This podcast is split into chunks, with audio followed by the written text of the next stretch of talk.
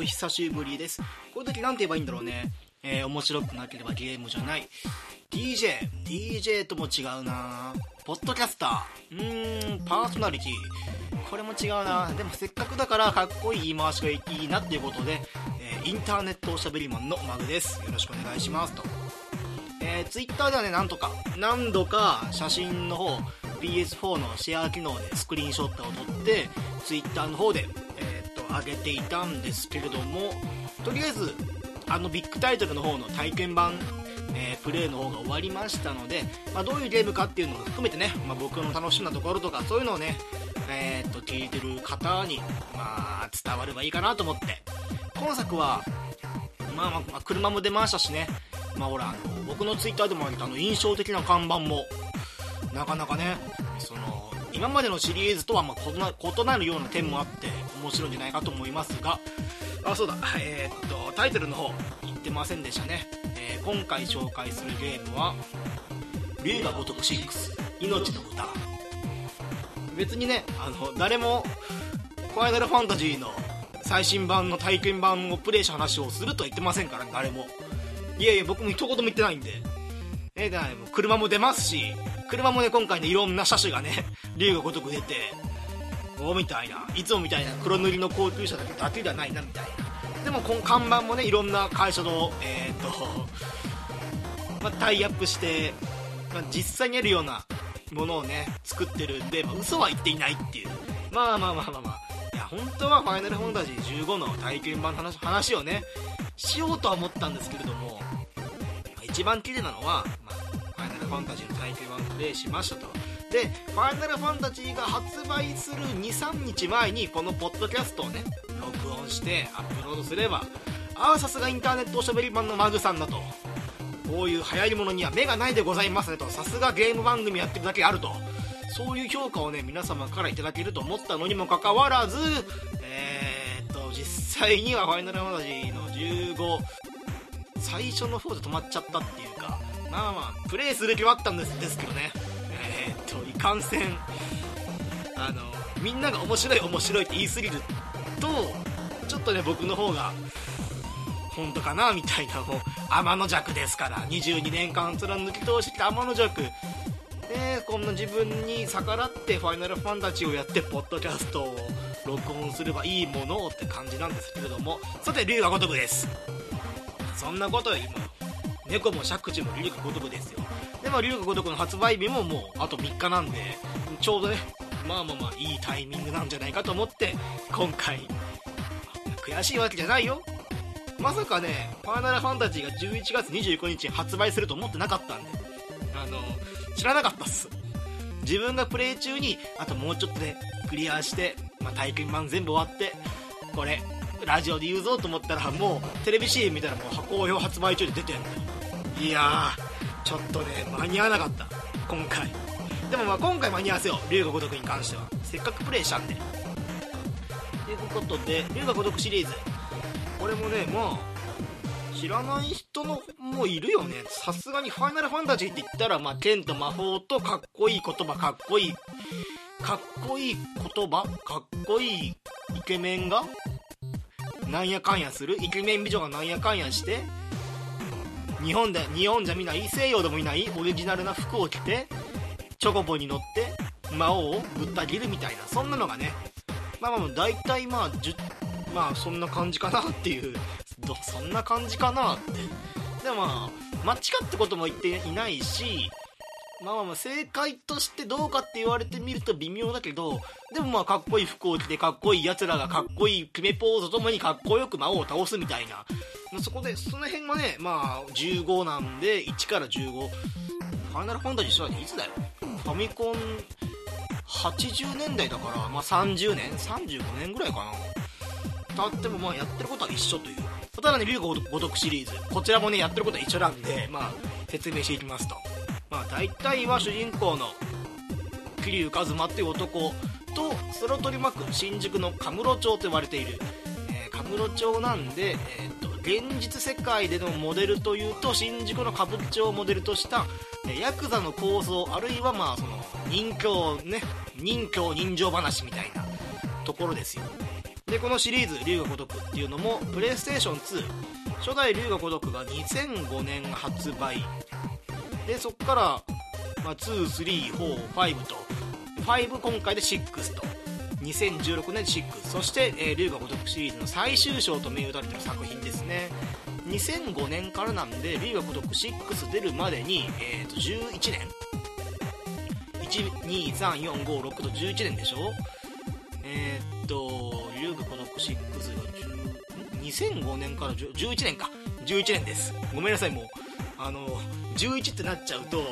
あの右手と左手だけで収まんなくてねあの計算するの時間かかっちゃうんですけど。まあまあファイナルファンタジーの15の開発期間が10年間ってことを考えるとかなりまコンスタントに出てるなっていう、まあ、何でもかんでもファイナルファンタジーとスター・ウォーズ換算にして考えるとなんか全ての作品映画であれゲームであれなんかポンポン続編出てるなってイメージになるんですけれども。で、えー、これね他にあんまりないんじゃないかなと思ったのが「龍が如く」の初代とからまあ23456ってこれ全部ストーリーつながってるんですよ。1の時の桐生一馬の年齢がね何歳だっけあの時。二十歳そこそこだよね確か。二十歳そこそこの桐生一馬がえっ、ともう6の時にはお前いくつだよみたいな。一体年齢いくつなんだろうか？桐生ちゃん。龍が如くえー、桐生一馬万人名とまた桐生一馬がねかっこいいんですよ男気があって結構暗い過去も背負ってると、まあ、過去話になると自分の、まあ、極道での、まあ、親父さんが、まあ、その亡くなったりであるとか、罪をかぶせられたりとかいろいろあって闇の部分も抱えているけれどもそれそれを乗り越えてでその自分よりも年下な2人のまあまあここまで言っちゃっていいのかな養護施設に通っている養護施設を立ち上げてその子供たちのまあ話であったりであるとか一番最初龍が如く1からも出ているはるかちゃんとのはるかちゃんとのはるかちゃんの成長物語も含めていろいろ背負ってるみたいな。そんな感じの人なんだけれども、えー、龍が如く1で37歳から これ面白いなこの Yahoo 知恵袋の回答。龍が如く1話では37歳犬をいじめた不良に運が悪かったんでお前らはと言い放ちボコボコにする悪気流。2では38歳。2頭の虎と素手で戦い虎の、えー、額を拳で勝ち割るというすごい腕力を披露。3でも38歳。養護施設を経営し子供のためにドラゴンマスクになり弟分の死に涙しだんだんいい人に。いやいやいや。元からいい人だったよ桐生ちゃんは。で41歳。えー、っと掃除を超えじゃあ四十字か。ん？違うな。ここへナイスなおっさんに。で4からは主人公が増えて4人になると。で5では44歳。なぜかタクシーの運転手になりそして鈴木さんという名前になってると。それでもまあ結局タクシーのうんちゃんからカムロ町に舞い戻りはるかちゃんのために頑張るみたいな。そういうダンディーなおっさんなんですよ。でもグラフィックが進化していくとともにあの2から345で6でも PS2 から PS4 に3世代レベルアップしてるんでなんかどんどんね顔がえー、っと世代を超えるたびにどんどん濃くなっていくっていう不思議なおっちゃんですけれども。でなんだっけ。で234123456とストーリーがつながってると世界線同じだと。15年間11年間11年間同じ街で同じ話をしてるっていう。ファイナルファンタジーとかドラゴンクエストとかあんまり見ないパターンなんですよね、ナンバリングタイトルでかつシリーズものであるものの全てのストーリーがつながってるっていうパターンあんまりないはずドラゴンクエストとかファイナルファンタジーとかそうか基本はねスーパーマリオブラザーズが話つながってるかどうかって言われたら毎回ピーチ姫がさらわれてみたいなところを考えるとあれはストーリーでいいのかみたいな。もはやお箱芸じゃないの任天堂のみたいなね。でもリーゴとかも一緒か。大体はるかちゃんが大変な目に遭ってるもんな。って考えるとやっぱ龍が如くスーパーマリオブラザーズをパクったっていうとこれはこれでまたいろんな問題がねあるとだったらもうドラゴンクエストもファイナルファンタジーも大体世界を脅かす魔王を倒すパクリ。みたいなパクリ。うわーパクリ。鳥山明みたいなことになると多分ね僕もゲームを喋れなくなっちゃうと思うんでやめときましょうこれは。でえー、っとああとはゲームがつながってる話。しかもこういうゲームの世代？第1世代第2世代って言ったように、まあ、PS2、PS3、PS4 と代をまたぐやつあったわ。パワープロくんポケットだ。1がゲームボーイ版。そっから12345とガーッと続いて 16? パワープロくんも15が16で終わったと思うんだよね。あれが DS だったからゲームボーイえ、ー、とゲームボーイ。カラーもあるか。まあマイナーチェンジだけどゲームボーイカラーもある。対応してる。でアドバンス DS って考えると4世代。いやパワプロくんも、まあ、パワプロくんはいつかね僕好きすっごい好きなシリーズであり僕が一番ハマってた時がパワプロくんポケット中学生の時だから自分のその人格形成においてすごい悪影響を及ぼした作品なんで、まあ、それぐらいね僕はあのパワープロくんポケットに思い入れがあるのでこれもいつかパワープロくんポケットの話しようと思うんでまたねなんかその売っちゃったりとかなくしちゃったりしたソフトを集めながらプレイしながらえー、っと皆さんのところでここでもねまたポッドキャスト喋れたらいいなと思うんですけれどもまあ話横にそれちゃったけども竜が如くって僕の中で何が魅力的かなって考えた時に新宿の神室町っていう街そのものが魅力的なんですよね。僕が、えーと、龍が如く初めてやったのが2の時。2の頃でもね PS2 で2007年とかそのぐらいの発売なんでまあそのオープンワールドってほどでもないか箱庭の世界観でそのリアルな新宿の街を描きましたよっていう作品なんでうんそれとまあ普段自分が接することのない極道っていう世界でえー、っとまあ一悶着あったり人情話があったり理不尽なことがあったりとするみたいな。そういうなんかねギャップも相まってすごい「竜が如く2」ってハマったハマったよねめちゃくちゃ僕は。なんか普通のまあストーリーものの、まあ、アクション RPG って言われる分類なんで基本まあ何度も何度もやることはないんですけれども多分「龍が如く2」っていう作品においては僕3週ぐらいやったかな。そのぐらいハマった。ハマったし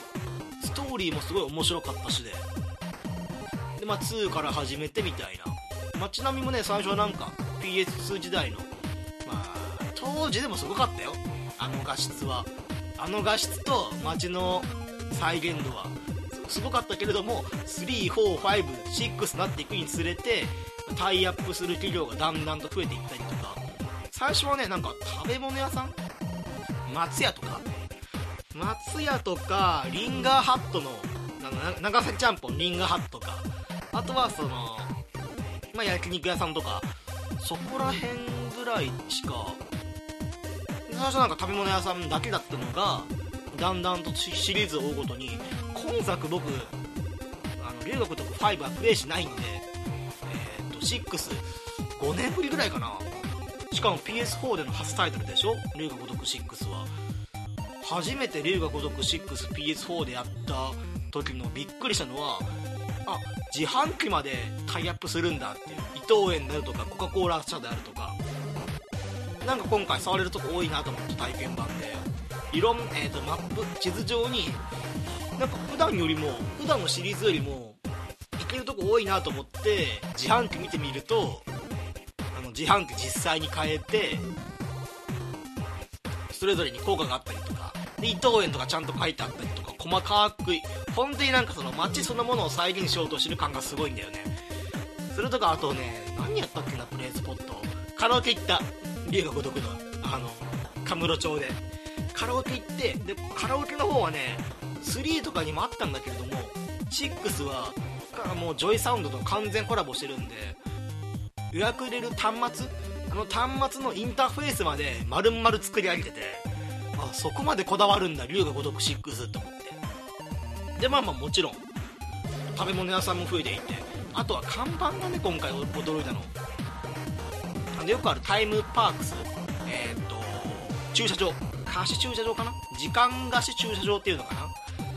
あの看板とかも細かく作ってあってしかも PS4 の画質の良さでえー、っと PS2 の時だとまあ読めなかったところ結構もう文字とかぼかしても大丈夫。まあまあまあまあ結局ね、まあ、画質の問題とか HDMI とかそんななかった時代なんで PS4 になってくっきりとね鮮明に文字までね、えー、と看板とか、まあ、ポスターとか一こ一文字一文字がちゃんと読めるっていうのはもうなんか、龍が如くで見るそのゲーム機の進化グラフィックの性能の進化っていうのを体験するっていう意味でも龍が如く、まあ、やっててよかったなって思いましたね。ま単純に PS2 から PS3 の時もあの時でもめっちゃ驚いた。龍が如く2から3の進化でもめちゃくちゃ驚いたのに3から4で3から4はそんなに驚かなかったかなやっぱ2から3んえー、っと端子か。3色端子の接続から HDMI ケーブルに変わった瞬間かな。あそこでめちゃくちゃ驚いて3から4はまあこういうマイナーチェンジかと思ってでまあ5はプレイせずにそこから、えー、っとゲーム機が PS3 から PS4 に進化してまた驚くみたいな。しかもねまた何なんだろうな龍が如く。あの龍が如くのもう一個の楽しみ方としてゲームに出てくる。モブじゃないよ、まあ、キャラクターで結構ストーリーの、まあ、根っこにも関わってくるような人をその芸能人を起用してしかもその芸能人をそっくり作り上げるっていうのが「まあ、龍が如く」シリーズの、ま、お約束って言っちゃお約束なのかな。毎作毎作いるんですけど、まあ、今回今回はねビートたけしが出てくるっていう。ビートたけしと僕まだ確認しているのはチュートリアルのまあそのチュートリアル戦闘で雨上がり決死隊の宮迫。宮迫さんよ。僕ね前情報を見ずにやってたからこれこのキャラクター桐生ちゃんに喧嘩かけて広島弁喋ってるけど広島弁？いやでも宮迫うんでもこいつ大阪でも宮迫顔すげえ似てるんだなみたいな。顔超似てんな。も声もなんとなく似てるんだよな。で広島弁にかなり違和感があるぞみたいな。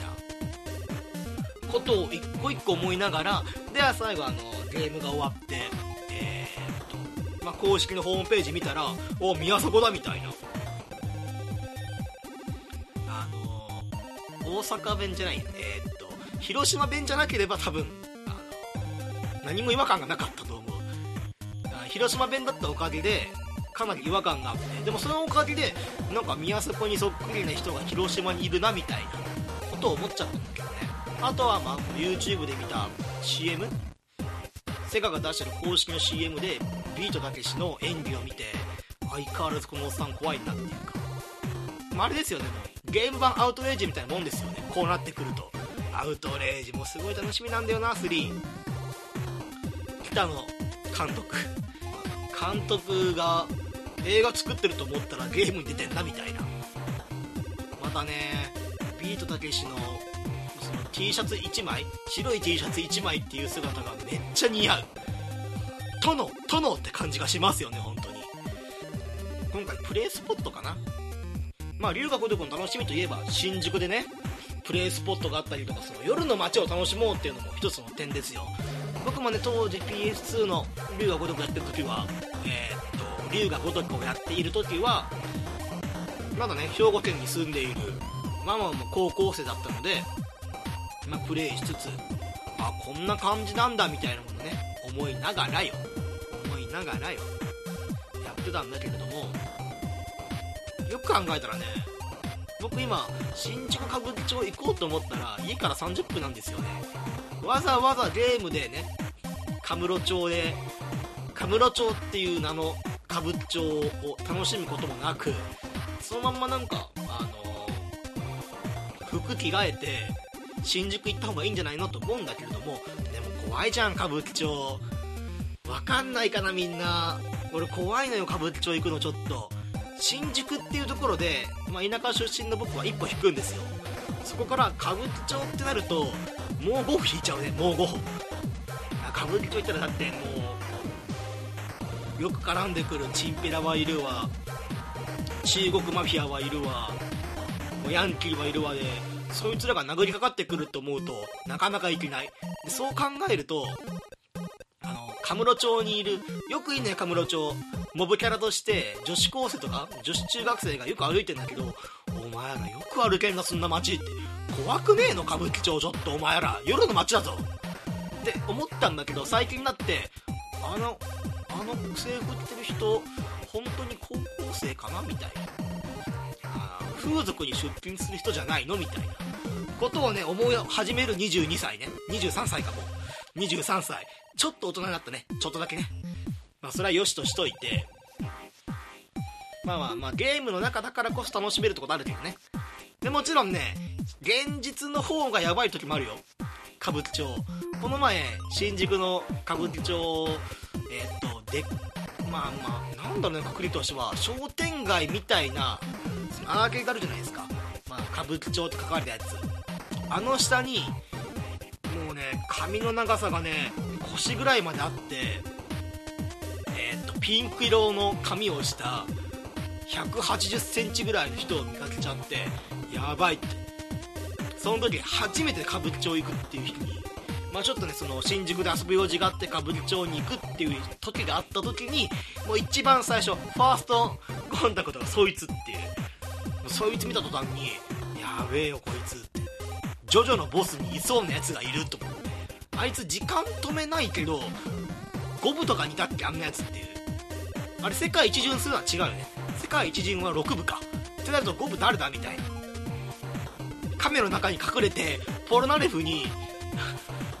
アドバイスをもらうしかっていう。もうそういう間間でしかジョジョ覚えてないから。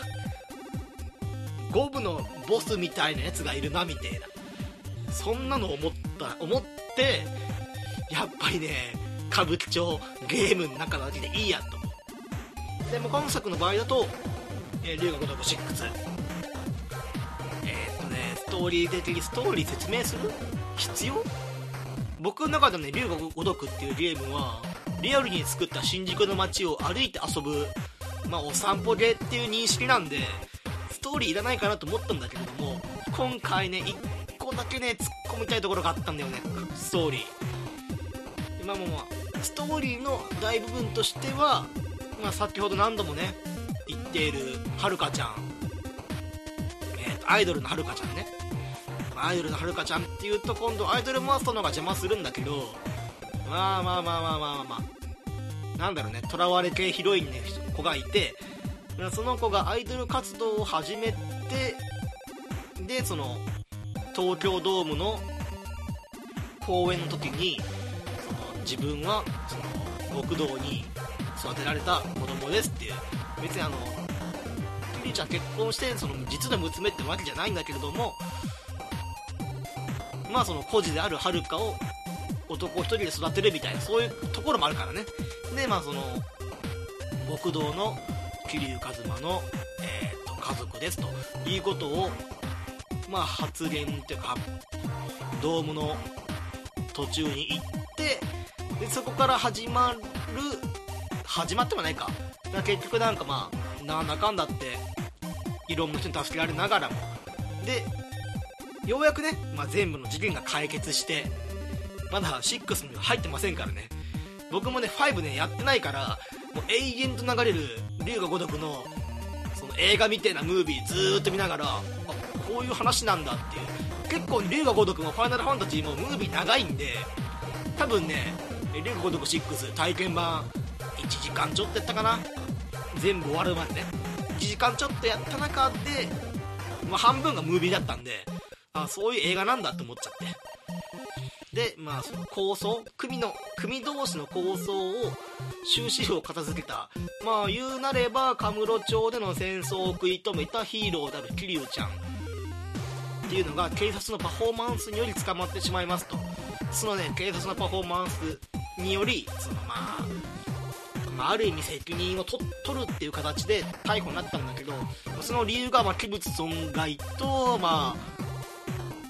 暴力行為によるやつだったんだけどね、まあ、今まで捕まってこなかったの不思議だなっていう。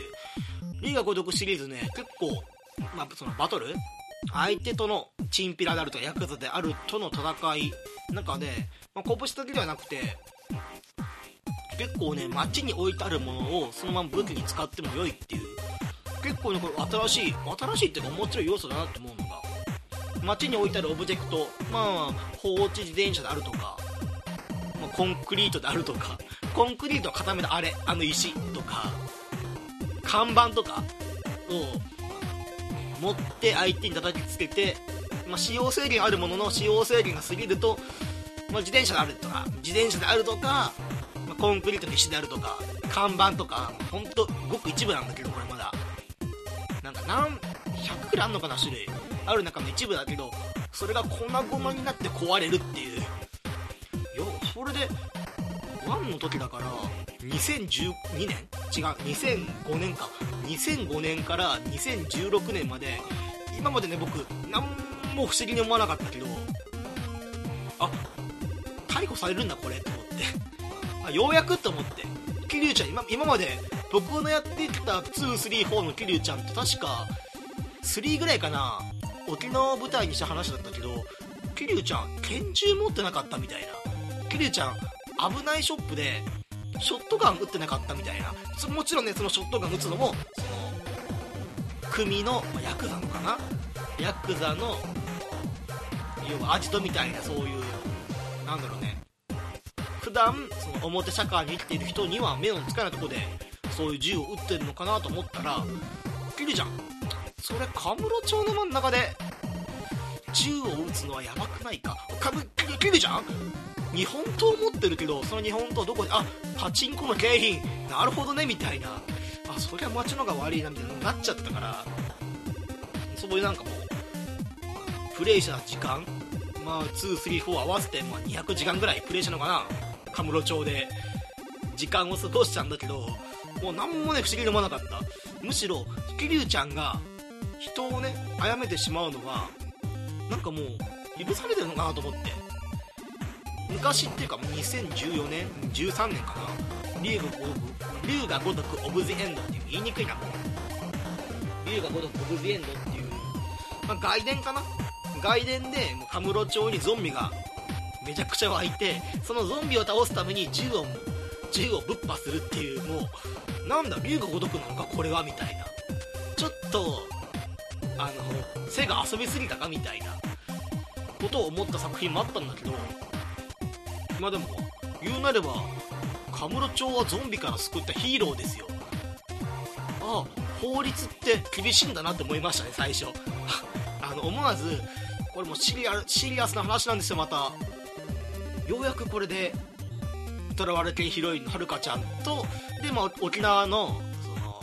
その営む養護施設の子供たちとまた一緒に過ごせますねっていうところであの窃盗用じゃないや。えー、っと恐喝とあとは破損とかそういう被害で逮捕しますって言われる言われた時の僕の顔と桐生ちゃんの顔だよね。多分ね桐生ちゃんもあれ？あダメなんだみたいな。今まで普通に壊したけどあダメなんだっていう。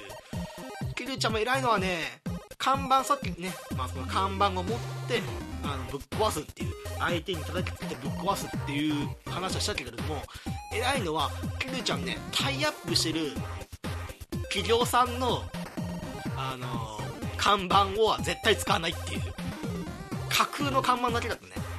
僕もバトル戦いながら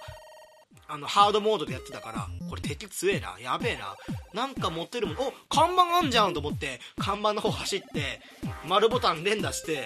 看板持ち上げようとしたのにあれ持ってないぞこれと思って。でよく見たらあの寿司三昧って書いてあって寿司三昧っていう。伝わんないかな。あのさっきの社長のあの寿司三昧のポーズしたんだけどこれポッドキャストか。インターネットおしゃべりマンの僕分かってなかったねそこ。ラジオはポッドキャストはあの伝わんないんでね。あのインターネットおしゃべりマンのポーズ。これあのインターネット動画撮って動画見てもらうマン、まあ、インターネット YouTuber マンだったらめちゃくちゃだよ。だったら今のも僕の完璧な寿司三昧のポーズをねお見せできたんですけどもあの看板。ああ寿司三昧の看板は持てないか。さすがに企業とタイアップしてる看板を持ってそれを不良の頭に叩きつけて不良を血だらけにすると。で血に染まった寿司三昧の看板ね。あさすがにキリュウちゃんも法律とタイアップしてるあの企業には弱いかと思って。それとそっから始まるんだけどね今回、まあ、なかなかね面白い。やっぱりやっぱり面白い。あのやってることは言っちゃ悪いけどお使い、箱庭切りなんで自由度はあると言いつつも結局はその始まりと終わりがあってその終わりに向かって、まあ、突き進んでいくと。突き進んでいく中でたまにまあその今回セガもね、まあ、セガのゲームなんであのゲームセンターのセガとかがあるんでこのぷよぷよとかもね普通に入ってるんでたまにぷよぷよやろうみたいな。そこでも一旦ストップみたいな。あサブクエストがあるなみたいな。じゃサブクエストで一旦ストップみたいな。なんかもう自分が自由にやってるように見せかけてでももう一番最後には決められた道を走っていくしかないみたいなもうよくあるゲームですよ。それでもやっぱサブクエストが結構力入ってるなっていう。今回ね笑ったのがライザップとコラボしてんだよね。龍が如く6ライザップでライザップのトレーニングを受けるっていうミニゲームもありますと。でこれまだねライザップのね黒いとこ隠さないんですよね。ライザップってめっちゃ高いんですよあれ。入会金いくらするってみたいな。めちゃくちゃ高いんだよなライザップえっと入会金いくらすんだろう？全額いくら？9125円を分割。あ出ました。入会金5万円です。ライザップ入会金5万円で12月キャンペーンだと？あしかもこれ普通のやつだと何これ19万すんの？カウンセリング。あ全部含めて19万。高いんですよライザップって。だって一番最初からライザップ行こうかなと思ってでもライザップ確か高いよなっていう。龍が如くシリーズってさっき言ったようにタイアップしているそのご飯物松屋であるとか富士そばであるとか、ま焼肉屋さんであるとか寿司三昧であるとかそういうのはその現実にある富士そばとか食べ物屋さんの値段をそのままゲームの方に反映してるんで結構ねこれやばいんじゃないかなと思って入ってみたら入会金がただのトレーニング料ただっていうさすがにね19万4000円はねゲームやってる人から言ってもこのこのくだらないミニゲームするのに20万は突っ込めないっていう。まあ最終的にはね、まあ、お金持ちになっちゃうんですけどでも19万円は突っ込めないなみたいな。感じがする。でえー、っとでもそんなもんかな。龍が如く結構好きなシリーズでもある。で今作が一番最後になっちゃうっていうのもちょっと寂しい。まあやってる身なんで。寂しいけどな。でもねこのままね龍が如くシリーズねズルズルやっちゃうと桐生ちゃん50歳になっちゃうんでね今作50なんじゃねえかなもしかしたら。でももしかしたら50超えてるかもしんないからさすがにね50超えてるやつがもうなんか体も超出来上がってんの。二十歳の時からでもずっとトレーニングしてんだよねライズアップで。ライズアップでもう二十歳の時から50まで30年間やってるから、まあ、筋肉ムキムキなんだと思うんだけどあともうそんなんだから龍が如く6でライズアップ出たけど桐生ちゃんライズアップする必要全くないっていう。あのもう結果にコミットしてるんで最初から。関係ないはずなんだけどなみたいな。そんな感じかな。うん。面白いゲームです。だからもこれが最後になるっていうのは寂しいね。さっき言ったようにまあもう無理はあるけどね。もう桐生ちゃんさこの37から456超えるまで桐生ちゃん何回ムービー中で銃に撃たれたみたいな。戦闘中は別じゃん。なんかでも何回刺された何回銃で撃たれた？お前っていう。なんかもう人間と 人間の致死量を超えるぐらいの血液流してるねカムロ町でみたいな。何度貧血その貧血じゃないや。血液がたくさん出たことによるショックによって何回倒れたお前っていう。で何回死ななかったみたいな。何回蘇ったんだお前っていう。ことを思っちゃうとそろそろキリちゃんも年なんだから無茶しない方がいいんじゃないのかなとは思いますけどね。でそんなこんなえー、っとフリーガ孤独6なんかもうオチのつけようがなかった今回。ただまあまあまあ興味があったらやってほしいね。まあ東京に住んでない人でもいいです。もうむしろそっちの方がメインなのかな。当時高校3年生だった僕が龍が如く2にハマってあ東京ってこういうところなんだっていう上京する前に学んだんで、まあ、ある意味、まあ、東京以外、まあ、その新宿に普段近づかない人がプレイするもよし。で僕みたいにもう新宿から30分ぐらいで着いちゃう人でもこの龍が如く6を通して龍が如く6の街のねまんまを覚えて実際の歌舞伎町を歩いてあここにこの看板があるここにこの看板があるここにこのお店があるっていうのを、まあ、一個一個確認しながら歩いてみるっていうのも、まあ、それはそれで僕ね結構面白い遊びなんじゃないかなと思うんで、まあ、ぜひともちょっとね、まあ、プレイしてやってほしいなとは思いますと。ったところで今回はこの辺で。えー、っといい感じにねお金ももらってないのに販売促進をするっていう、まあ、そういうポッドキャストなんですけど。えーと今回は龍が如く6紹介していきました。で木曜日かな12月のえーと8日？8日？木曜日？に確か発売だったはずですと7000円ぐらいまあまあまあファイナルファンタジーで中世の世界に入ってしまったと。こんなねファイナルのファンタジーの世界観が疲れてしまったという人にはねまあこういう新宿の、うん、ヤクザとかねそういう風な構想とかまあまあまあ大人のねドロドロとしかした世界を見てみるのもいいんじゃないかなと思いますと。いったところでえー、っと Twitter やってます。Twitter が、えー、ポッドキャストアンダーバーゲーム。えー、と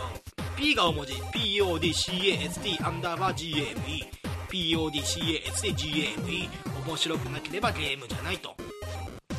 えーと随時えー、随時あのー、フォローがあった場合には手動でフォロー返します。今ねちょっと見てます。久しぶりに Twitter 触ったな。あれ？フォローフォロー返しておきます。すいませんありがとうございます。こんなこんな収録中にやんなくてよくない。ありがとうございます。励みになります。あとメールも随時募集してます。えー、っとなんか本当もうやるやる詐欺で申し訳ないなと思ってるんですけどね。あの